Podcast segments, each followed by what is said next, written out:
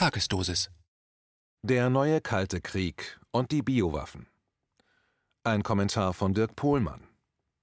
Zitat: Krisen haben etwas Klärendes, so auch die Corona-Krise. Wenn eine Therapie gegen das Virus gefunden ist, die Shutdown- und Lockerungsdebatten verklungen sind und die Rezession ihr hässliches Gesicht zeigt, muss nichts Geringeres geklärt werden als die Weltordnung. Konkreter die Bündnisfrage. Wo steht Europa? An der Seite Amerikas oder an der Seite Chinas? Zitat Ende. So donnerte Matthias Döpfner in der Welt. Mit Welt ist nicht nur das Springer-Flaggschiff gemeint, sondern auch der Planet. Er hat sich gleichlautend auch in der BBC, der New York Times und einigen weiteren internationalen Presseorganen geäußert. Döpfner ist Teil der globalen Elite. Er ist nicht nur Vorstandsvorsitzender der Axel Springer SE, das steht für Societas Europea, eine Rechtsform der Aktiengesellschaft in der EU. Er ist auch Vorsitzender des Bundes Deutscher Zeitungs- und Zeitschriftenverleger. Er ist Mitglied der Atlantikbrücke, Bilderberger und gehört mit 150 Millionen Euro Privatvermögen zu den 750 reichsten Deutschen. Er ist ein Brückenkopf der USA in Europa.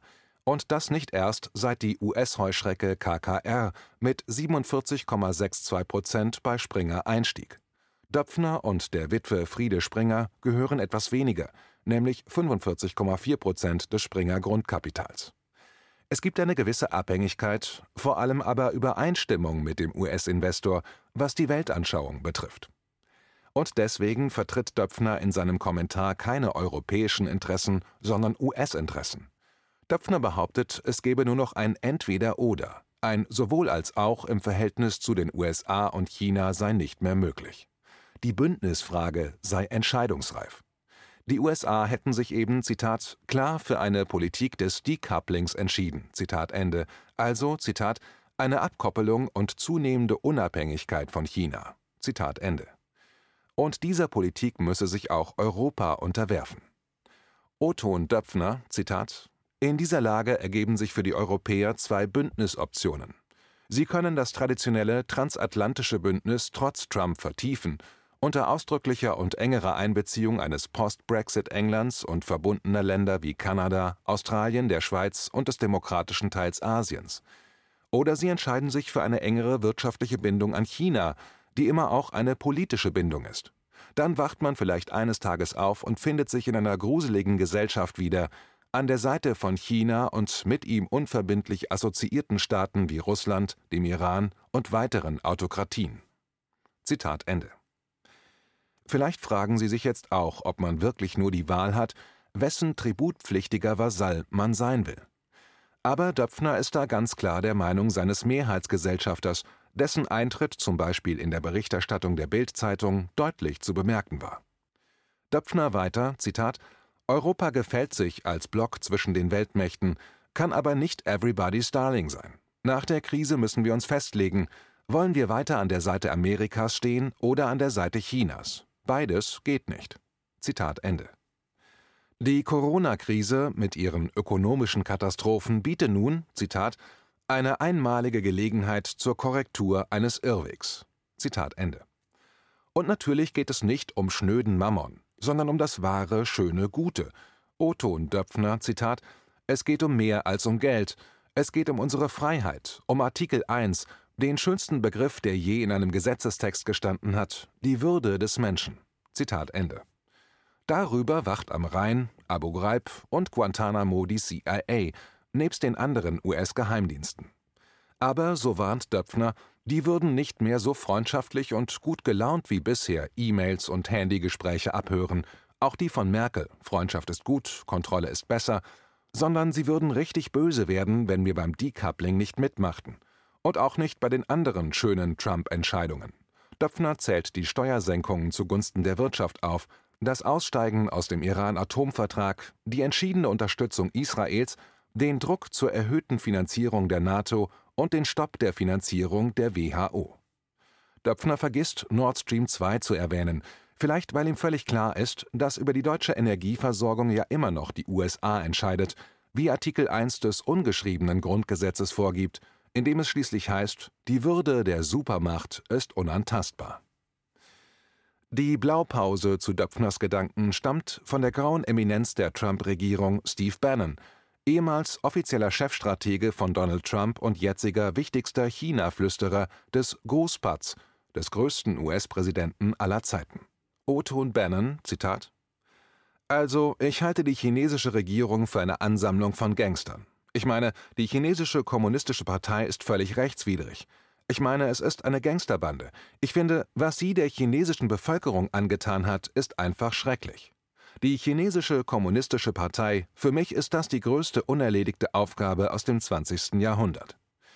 Das ist einer der Gründe, dass die CCP, die chinesische kommunistische Partei, Finsternis über den gesamten Nahen und Mittleren Osten ausbreiten kann, insbesondere gegen unseren großartigen Verbündeten Israel. Der Iran ist der Todfeind des israelischen Volkes, der Iran, die Mullahs arbeiten mit der CCP zusammen. Die CCP sorgt dafür, dass sie weitermachen können mit ihren Ölkäufen und Krediten. Das erhält die Mullahs am Leben, und deswegen meine ich, dass unsere Sanktionen in Hongkong noch viel stärker ausfallen sollen. Wir brauchen Sanktionen, die so hart sind, dass sie das Finanzsystem ersticken. Meine Empfehlung ist ganz einfach. Die chinesische Kommunistische Partei sollte von jedem Zugang zu westlichem Kapital und zu jedem Zugang zu westlicher Technologie abgeschnitten werden. Mein Rat an die chinesische Regierung ist sehr einfach. Löst euch einfach auf. Es ist ungeheuerlich, dass jetzt im 21. Jahrhundert, zu Beginn der dritten Dekade des 21. Jahrhunderts, dass von allen Völkern ausgerechnet die Chinesen keinen ungefilterten, freien Zugang zum Internet haben, dass sie keine Bodenreform haben, dass es keine Eigentumsrechte gibt, keine freie Meinungsäußerung, Versammlungsfreiheit und Religionsfreiheit. Es ist einfach ungeheuerlich. Hunderte Jahre später, wenn die Chinesen einmal auf diese Zeit zurückblicken werden, wenn das chinesische Volk endlich seine Freiheit gefunden haben wird, dann werden die Chinesen fassungslos darüber sein, dass die Eliten der Welt, der Club von Davos, die intellektuelle Elite, die kulturelle, die finanzielle und die Firmenelite dies zugelassen haben und dass sie die Versklavung der Chinesen unterstützten.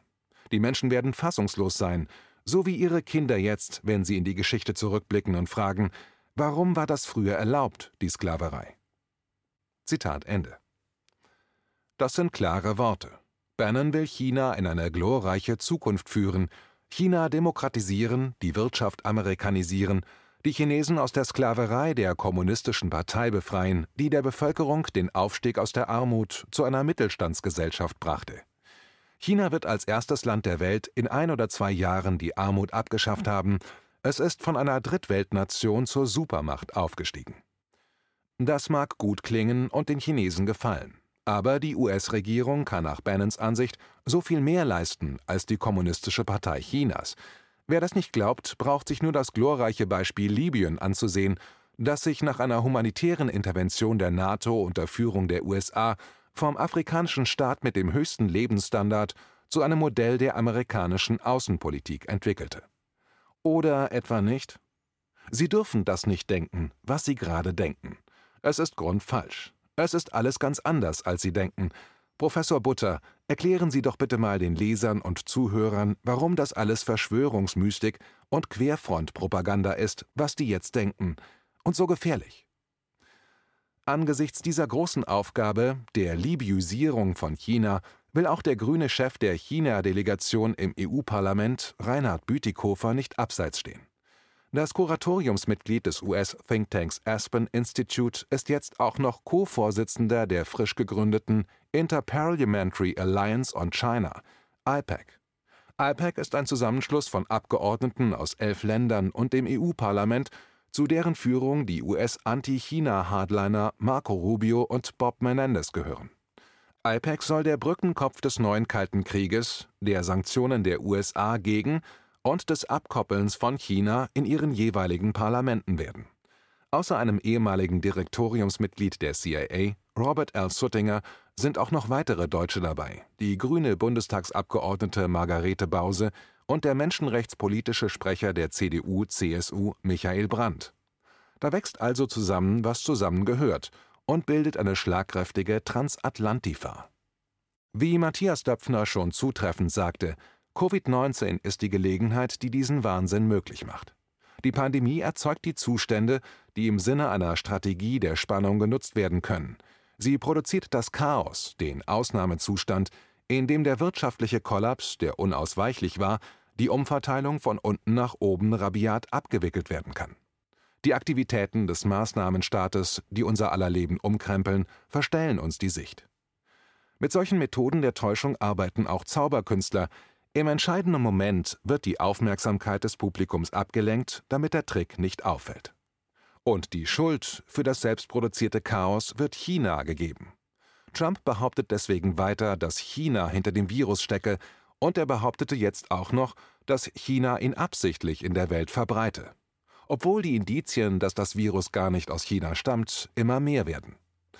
Dem National Security State der USA zur Seite steht der ehemalige MI6-Chef Sir Dearlove, der in Murdoch-Zeitungen in Australien und Großbritannien behauptet, dass SARS-CoV-2 aus einem chinesischen Labor stammt. Zur Erinnerung, an dieser Story sind dieselben Zeitungen beteiligt, die ihre Fake News Story vom angeblichen Five Eyes Papier gleichen Inhalts in die internationalen Medien pumpten, eine Ente, die dann sogar vom Spiegel, und das will was heißen, widerlegt wurde. Aber das bekommt nicht jeder mit. Etwas bleibt hängen, vor allem wenn man immer wieder neuen Mist an dieselbe Stelle wirft. Diese Methode hat ja auch schon bei Saddam Husseins Massenvernichtungsmitteln super geklappt. Mittlerweile gibt es einen neuen Ausbruch des Virus in Peking.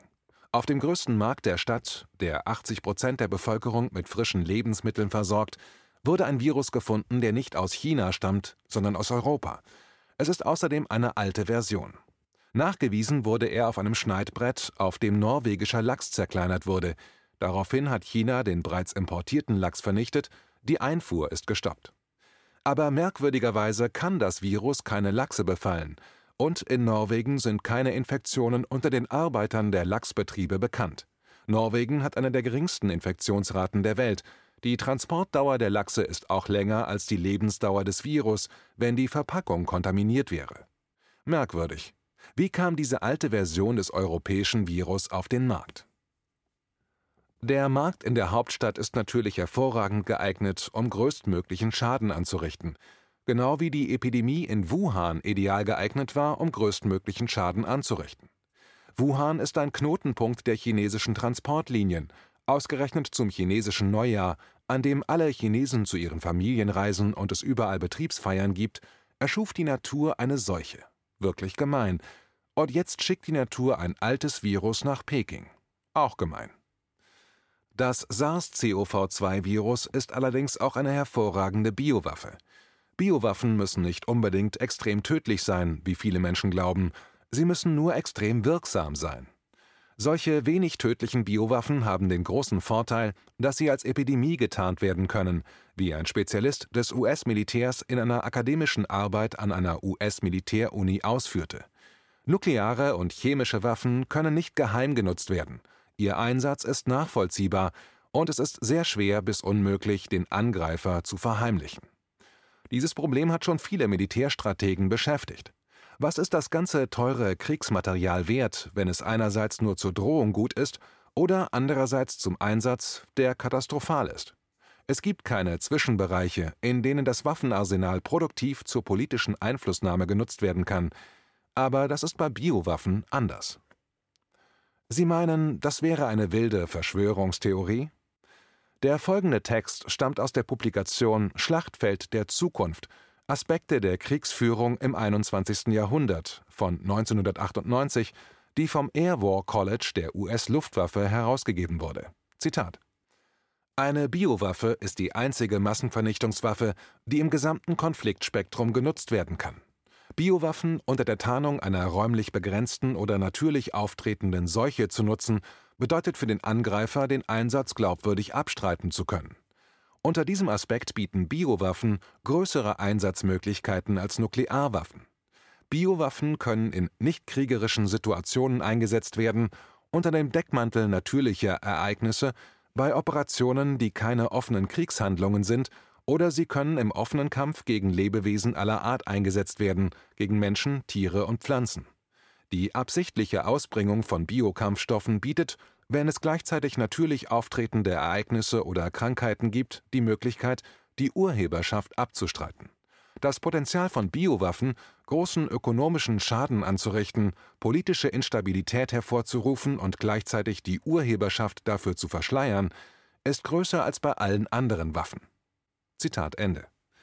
Der Autor ist Robert Cadlack, Staatssekretär für Gesundheit im Bereich Bereitschaft und Reaktion in der Regierung Trump und Oberst der US Air Force, einer der wichtigsten Entscheider in der US-Regierung bei den Maßnahmen zur Covid-19-Krise